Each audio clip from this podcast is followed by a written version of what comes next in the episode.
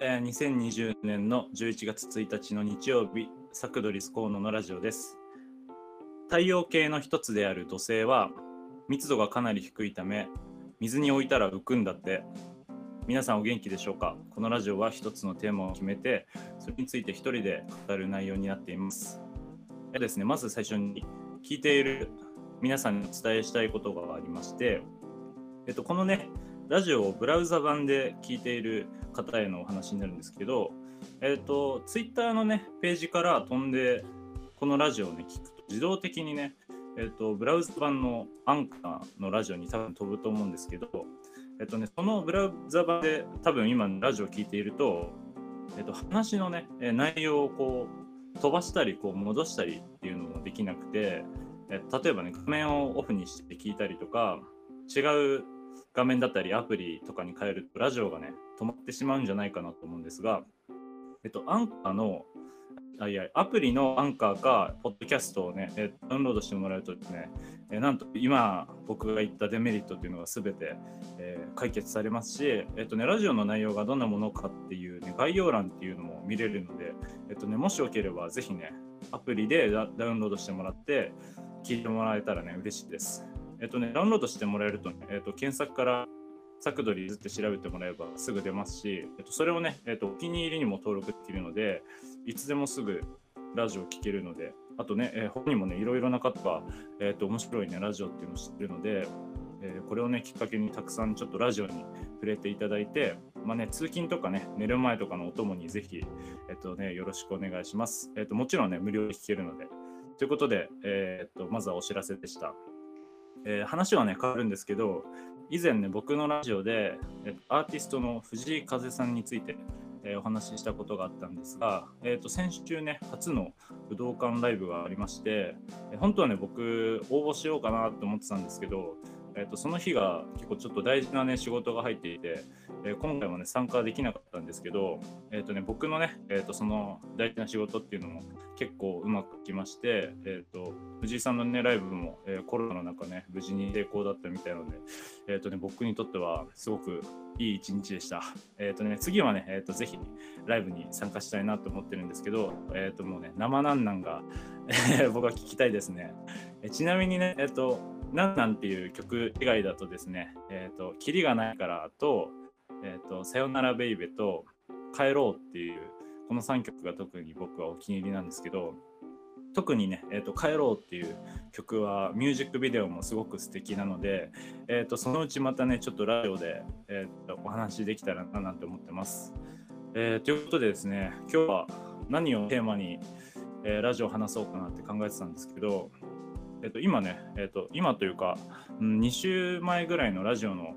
企画にもなってるんですが、えーとね、なんと僕らサクドリズ3人で短編映画を、えー作ることになりまして今もねあの絶賛制作中なんですけど、えーま、なんでねこの話を出したかと言いますと僕は小学生のね卒アルの将来の夢の欄に映画の監督になる書いてるくらい、えっと、映画好きなのでですね今この映画作りっていうのがすごく楽しすぎてこう結構今頭の中映画だらけなんですね。えっとなので 今日はね、えっとラジオでも映画の話をしたいななんて思ってて、えっとね、前回のラジオでもちょっとだけ触れたんですけど金曜ロードショーで今3週連続「ハリー・ポッター」をやってまして、えー今ね僕がラジオを収録している時点でえー賢者の石と秘密の部屋が終わって、えーとね、次はアズカバンの囚人が放送されるんで今日はねちょっとハリー・ポッターと、まあ、アズカバンの囚人を、まあ、中心にしたね内容にしようと思います。ということで今日のテーマは映画を語るハリー・ポッター編です。えっ、と皆さんねほとんどの人が知ってると思うこのハリー・ポッターなんですが、えー僕実は小学生の時にねえっと、クラスメイトからあるあだ名をつけられてまして、まあ、そのねあだ名っていうのが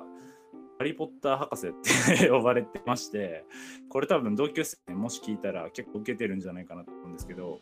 えーね、映画はもちろん全部映画館で見てますし原作原作のね小説も学校でねずっと読んでてこうね登場人物とかねあとケンタウロスとかトロールみたいなあの空想のね生物みたいなのが出てくるんですけどそれそれについてこう誰に見せるわけでもないのにこうなんかノートにねまとめたりとかしてて本当なんか今思うと変な小学生だったなって思います。えー、っていうのもなんでねこんなにハマったんだろうかって考えたんですけど多分結構年齢的に僕はドンピシャな世代だったんだなっていうふうに思いました。あのハリーをね演じたダニエル・ロクリフトは年齢と2個差で、えっと、ハンモニオニをね演じたマワトソンとは1個差なのでね本当になんかこの作品となんか僕も一緒にこう年を取ってきたっていう感じがあってすごくねなんか感情移入しやすかったですしえっ、ー、となんかね学生時代っていうのはこの世代で良かったなって思えた一つの作品でもあるかなと思います。えっ、ー、とねそんなねえっと、ハリー・ポッター博士の僕がですね、え、今日はハリー・ポッターのね、えー、解説や裏話をしていきたいと思いますので、えっと、最後までぜひ楽しんでいってください。えー、まずね、簡単に説明しますとね、ハリー・ポッターはイギリスの作家 J.K. ローリングという女性が書いた作品でですね、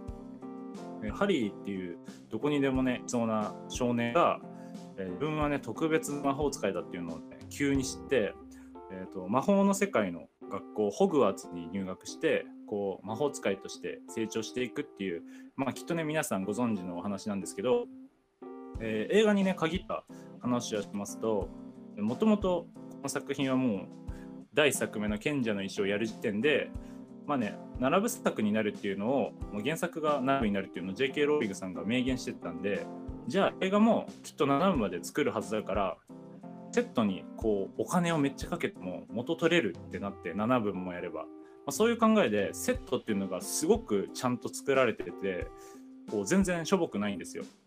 なのでそのセットの作り込みっていうのがすごく特徴が作品だなと思います。えーと、なのでですね今ねこう見ても前半の賢者の石とか秘密の部屋なんかはなんか CG こそねちょっとタッチい感じになってるんですけどこう美術面ではすごい完成度が高いなって今見ても思いますね。えーと、ではね、ここからは、えーと、今週放送のね、えーと、アズカバンの囚人についてちょっとお話ししていこうかなと思うんですけど、えー、と僕はですね、このハリー・ポッターすごい好きな中でも、このアズカバンの囚人が一番好きなんですよ。えー、と理由はですね、えー、とまず、これまでの、えー、と賢者の石秘密の部屋の2作品と明らかに、えー、と違うところがあるんですね。えー、とその違うところっていうのが、えー、と今作のこのアズカバンの囚人からえっと、大人向けのダークファンタジー路線に、えっと、シフトチェンジしてるっていうところです。えっと、これまでの、ね、2作品っていうのは学園もの感がめっちゃ強くてっていうのもねあのこの前の2作品してた監督っていうのがホームアローンとかね子供を撮るのがすごい得意な監督だったんですけどこの「アズカバンの囚人」はですね、えーと、監督がやってるんですね。で監督の名前は、えっと、アルフォンソ・キュアロンという方なんですけど、まあ、残念ながらね、ハリー・ポッターシリーズだと、この作品しかちょっとメガホンは、えー、撮ってないんですけど、でも、えーと、本当にこの作品のおかげで、なんか作品としてね、こう、うまくシフトチェンジができたなって思っていて、えーと、この後のね4部からの作品っていうのは7部までこのアルフォンソさんが作ったこの「ズカバンの囚人」の世界観っていうのを元にこうどんどん作ってるんだって感じがする、えーと、ある意味ここからまた始まったっていう感じの作品かなって思います。えっ、とね、ではではあのこう具体的にねどうどこがいいんだよっていう話なんですけど、えーと、まずねあの僕は始まった初っ端から結構おすすめのシーンがあるんですけど、えっ、と、主人公のハリーがえっと、モレナベっていうところへ向かうときにですね、えっと、魔法のバスに乗るんですけど、えっと、そこのね CG とこの映像技術っていうのがすごくてですね、えっと、その中でもまたね運転手の、ね、キャラとかも良くてこうコミカルさとちょっとね摩訶不思議な感じのバランスっていうのがめっちゃ絶妙にできてて、えっとね、ぜひあの金曜ロードショーでやるときはね冒頭から見逃さないで見てほしいなと思うんですけどあとはですね今作は、えっと、ハリー・ロンハンミオニーっていうこのメインの3人があの学生のローブっていうのをほぼ機内で私服で登場することが多いんですけど、えっと、これは監督がねあの3人をよりこうキャラクターを引き立たせるためにあえてしていて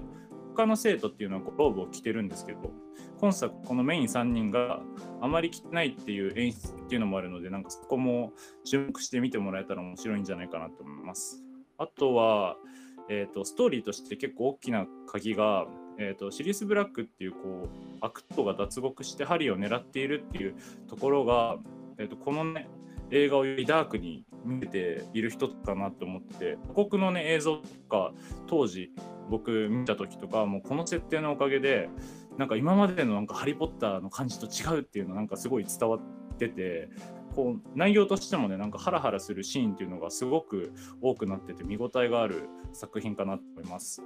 であとタイムリープっていうのがこの話によく出てくるんですけど、えーとね、タイムリープって結構時間軸っていうのとかがいろいろ複雑になってるんでこう一回見ただけだと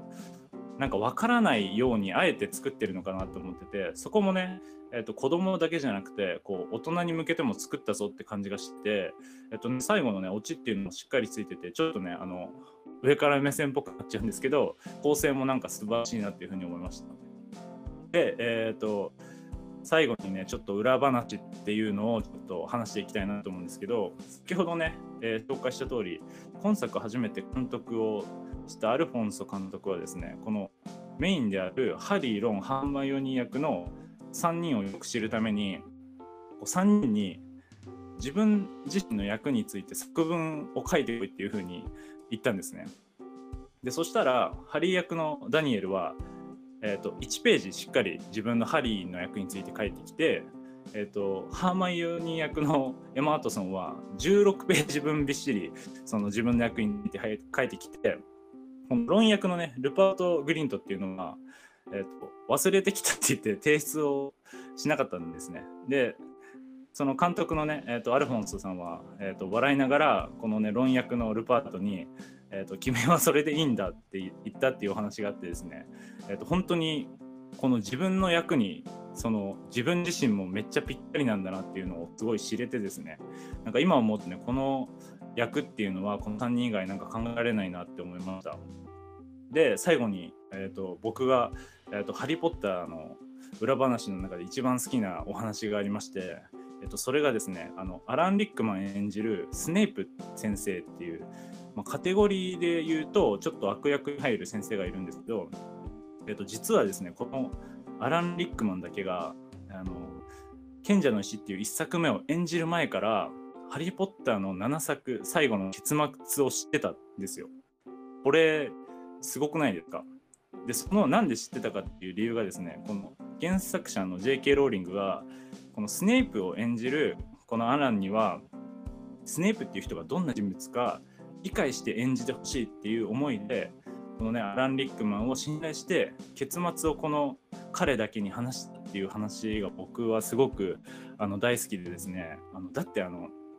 振り返ってみるとこの1作目のあの時も、えーと、とアズカバンのあの時もこの演じてたアラン・リックマンは、えーと、全てをこう理解して演じてた演じてたんだってすごい思うとめっちゃこれは深いなって思いました。このね、なんか J.K. ローリングさんももしねアランが誰かに話してたら「もうハリー・ポッター」っていう作品の価値自体が死ぬかもしれなかったのになんかそのねリスクを承知でしたこのなんか決断っていうのはすごいこのね長い映画史のね中でもすごい伝説の一つになったんじゃないかなというふうに僕は思いました。えーとね、きっとねこれを今した人っていうのはまた一から見てきっと思ってもらえてるんじゃないかなっていうふうに思ってるんですけど、えーとね、そんなねスネイ先生が特にね活躍します今週の金曜ロードショーの「アズカバンの囚人」えーと、ぜひぜひ皆さん見てこうねセットのね作り込みだったりこのねスネープ先生の演技の深みっていうのをえー、感じてみてください。えー、ということでね、えーと、今日の僕のラジオは終わりたいと思います。あのね、ラジオの感想や質問募集もしておりますので、ツイッター、ハッシュタグで、えー、スタクトリーズの検索をね、えーと、よろしくお願いします。ということで、今日も聞いてくれてありがとうございました。また来週。